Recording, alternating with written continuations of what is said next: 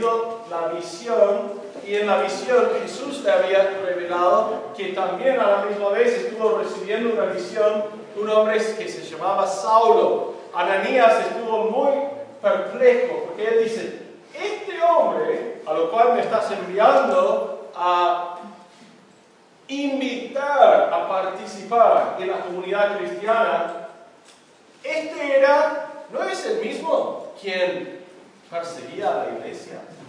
Y cuando Dios le hace entender a Ananías que es cierto, es el mismo hombre, también le hace entender que es su voluntad de que aquel hombre se convirtiera en un tremendo beneficio para la obra de Dios.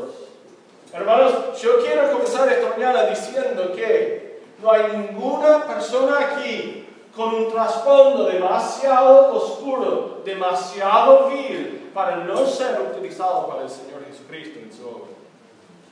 No hay ninguna persona aquí con una vida, un trasfondo, una manera o estilo de vida que es demasiado lejos de lo que es la gloria de Dios, que no puede ser perdonado y transformado y utilizado por Cristo. Así que si vos estás sentado aquí diciendo, mira, vengo para autoflagelarme, es decir, ojalá que yo pudiera participar y pertenecer a algo tan lindo como esta iglesia, estás equivocado. Porque Dios está ofreciéndote tu participación. Te está invitándote a participarte. Él tiene brazos tan abiertos que Él mandó a algunos soldados romanos a clavarlos para que se queden allí abiertos para recibir. Hermanos, nuestro Dios es un Dios perdonador. Y no hay mejor ejemplo de ese perdón sino en la vida de Saulo. Un hombre que asolaba a la iglesia, perseguía a la iglesia, se deleitaba, según su propio testimonio, en la muerte de los cristianos, los que nombraban a Jesucristo. Ahora, esperemos que no hayas llegado a aquel nivel de persecución hasta ahora en tu vida. Vos podrías decir, no, pero yo hago ciertas cosas que son horribles. Yo he hecho cosas que realmente no encuentro la manera de conseguir paz y perdón. Estoy aquí esta mañana para decirte, fíjense en lo que estamos estudiando esta mañana y por favor de observar el nivel, el grado de perdón. Ahora, una vez que Ananías pudo superar en su propia mente esa idea de que, wow, es un hombre que vino para perseguirme a mí y pudo tomar a Dios, a su palabra, mire lo que él hace. Él llega a ser obediente y su obediencia produce resultados eternales.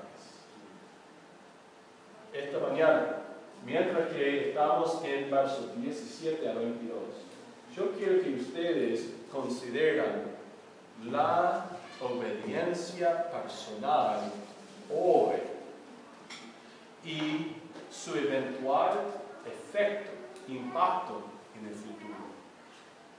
No sabemos lo que va a ser el día de mañana, la, la oportunidad de ver a Dios utilizar nuestros pasos de bebé de obediencia hoy para producir tremendos resultados en el día de mañana.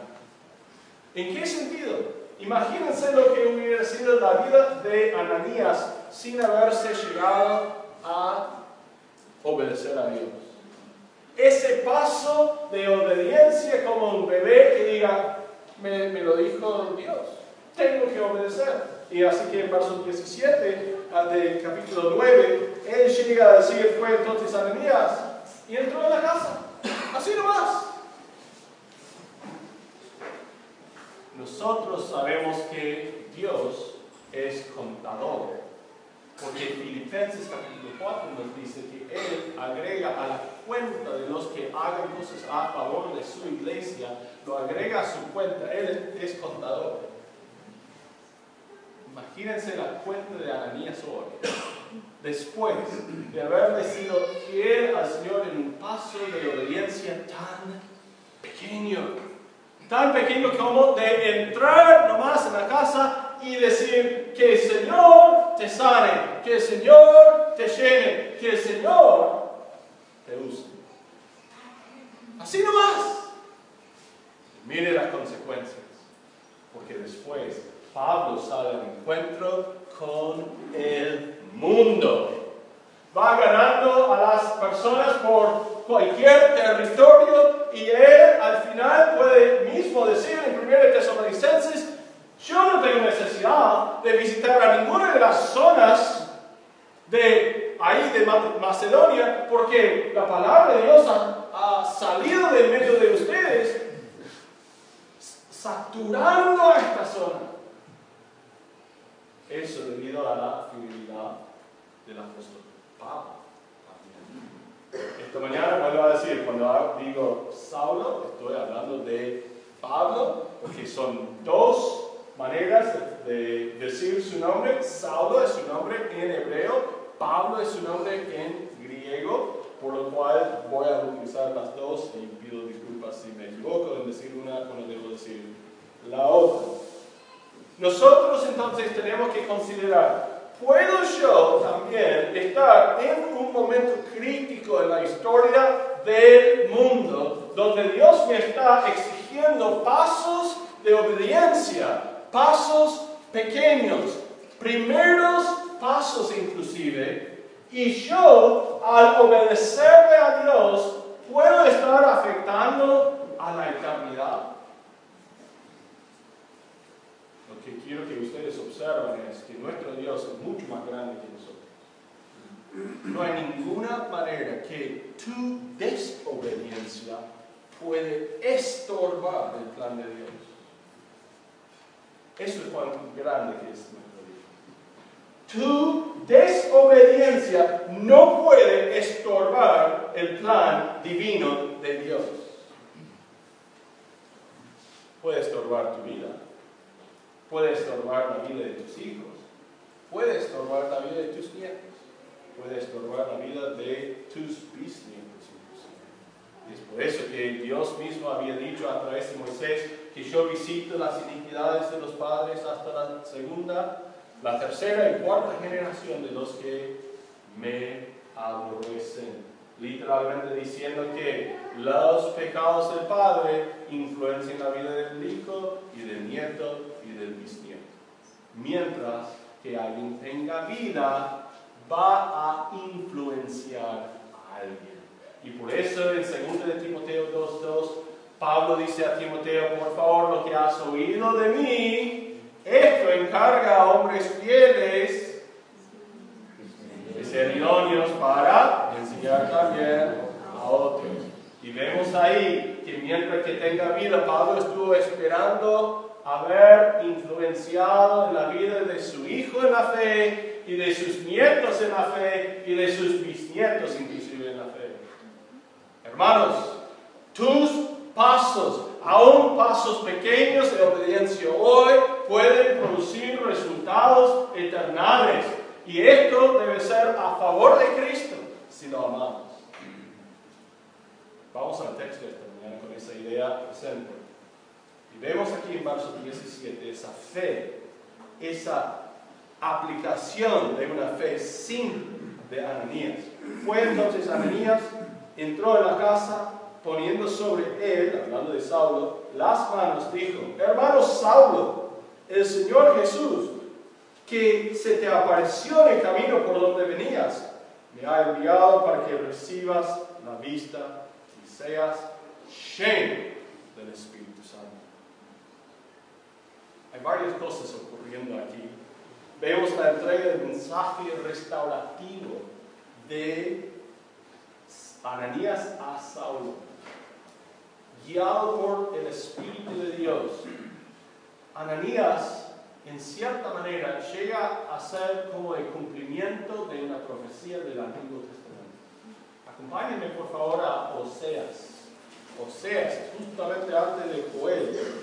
Oseas, 6.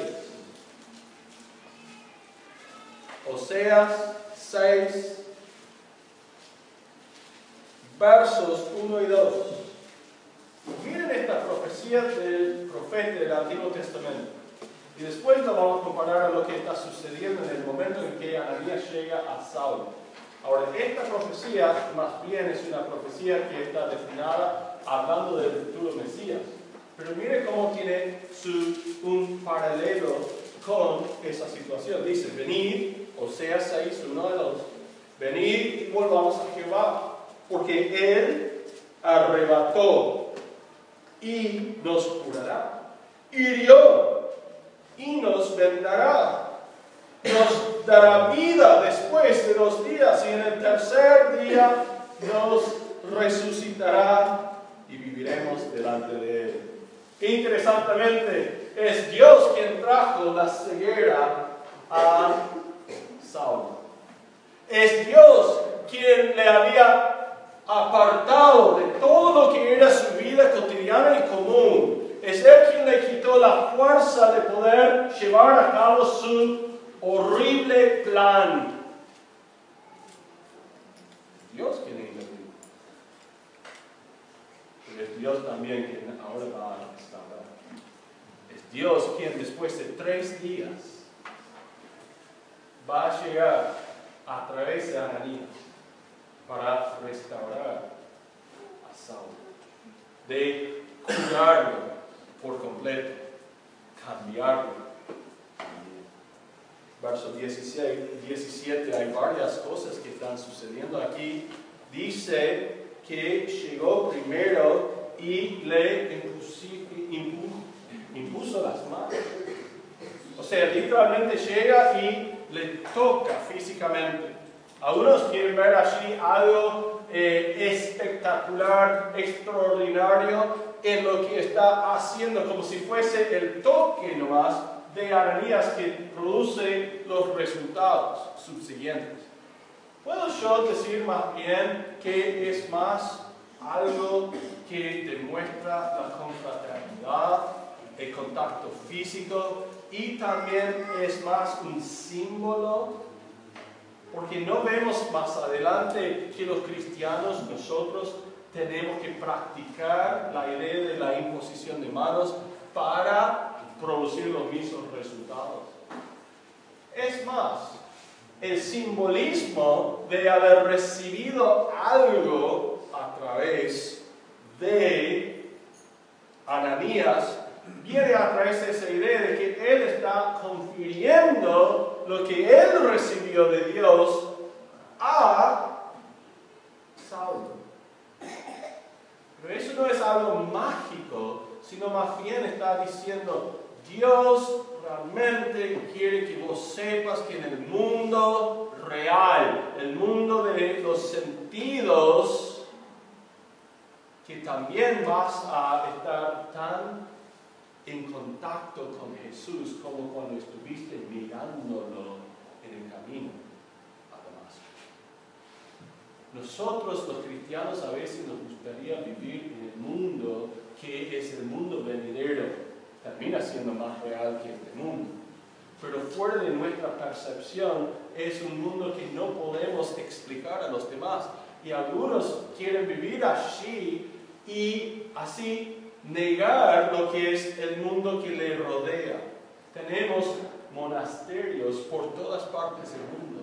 Y dentro de estos monasterios hay un potencial de esfuerzo para conquistar el mundo con el Evangelio tremendo que está siendo desperdiciado porque los que están adentro más bien quieren experimentar algo que está reservado para el más allá. Cuando en realidad deben de salirse al encuentro con la gente en vez de estar encerrados en su propia vida espiritual. Qué triste que es esto. Ahora, el otro extremo también existe, donde las personas no tienen tiempo para estar a solas con Dios. Tiene que haber un equilibrio. Jesús nos demostró cómo es ese equilibrio cuando Él se apartó de las multitudes para pasar tiempo con su Padre Celestial, pero después salió al encuentro con las multitudes, una y otra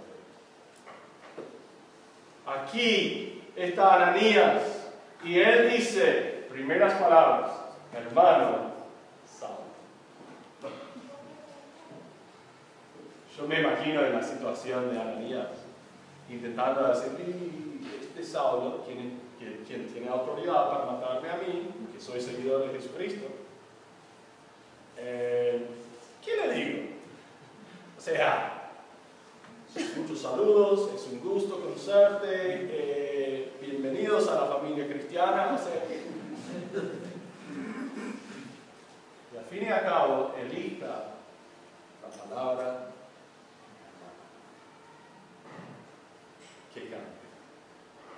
Cuando uno deja de ser enemigo de Cristo y empieza a ser hijo de Dios. ¿Qué cambio? ¿Qué cambio de titularidad? ¿Qué cambio en todo el sentido de uno mismo? Ya no soy más el quien con afrenta mira con desdén hacia mi Dios, sino más bien lo miro y digo, papi, Abba, Padre. En este sentido, viene Ananías, le, puso las manos y dice, hermano, nosotros hasta el día de hoy seguimos utilizando ese término para saludarnos, ¿no? Pero viene directamente de las escrituras, donde decimos hermano a los quienes son verdaderamente hermanos, no de sangre, sino algo mucho más importante, hermanos en Jesucristo. Y él al decirle hermano dice, Saulo, el Señor Jesús que se te apareció en el camino por donde venías, me ha enviado para que primero recibes la vista y se llena del Espíritu Santo. No son las únicas palabras pronunciadas por Ananías en este encuentro. Acompáñenme a Hechos capítulo 22. Hechos capítulo 22 Pablo, Saulo, va a dar testimonio de su conversión en Hechos 22 y en versos 14 al 16 él cuenta algo sobre este encuentro con Ananías y agrega información adicional muy importante. Miren lo que dice. En Hechos 22, 14 dice, Él dijo, el Dios de nuestros padres, bueno, verso 13 también, hermano Saulo recibió la vista, y yo en aquella misma hora recobré la vista y lo miré. Y él dijo, el Dios de nuestros padres te ha escogido para que conozcas su voluntad, veas al justo y oigas la voz de su boca.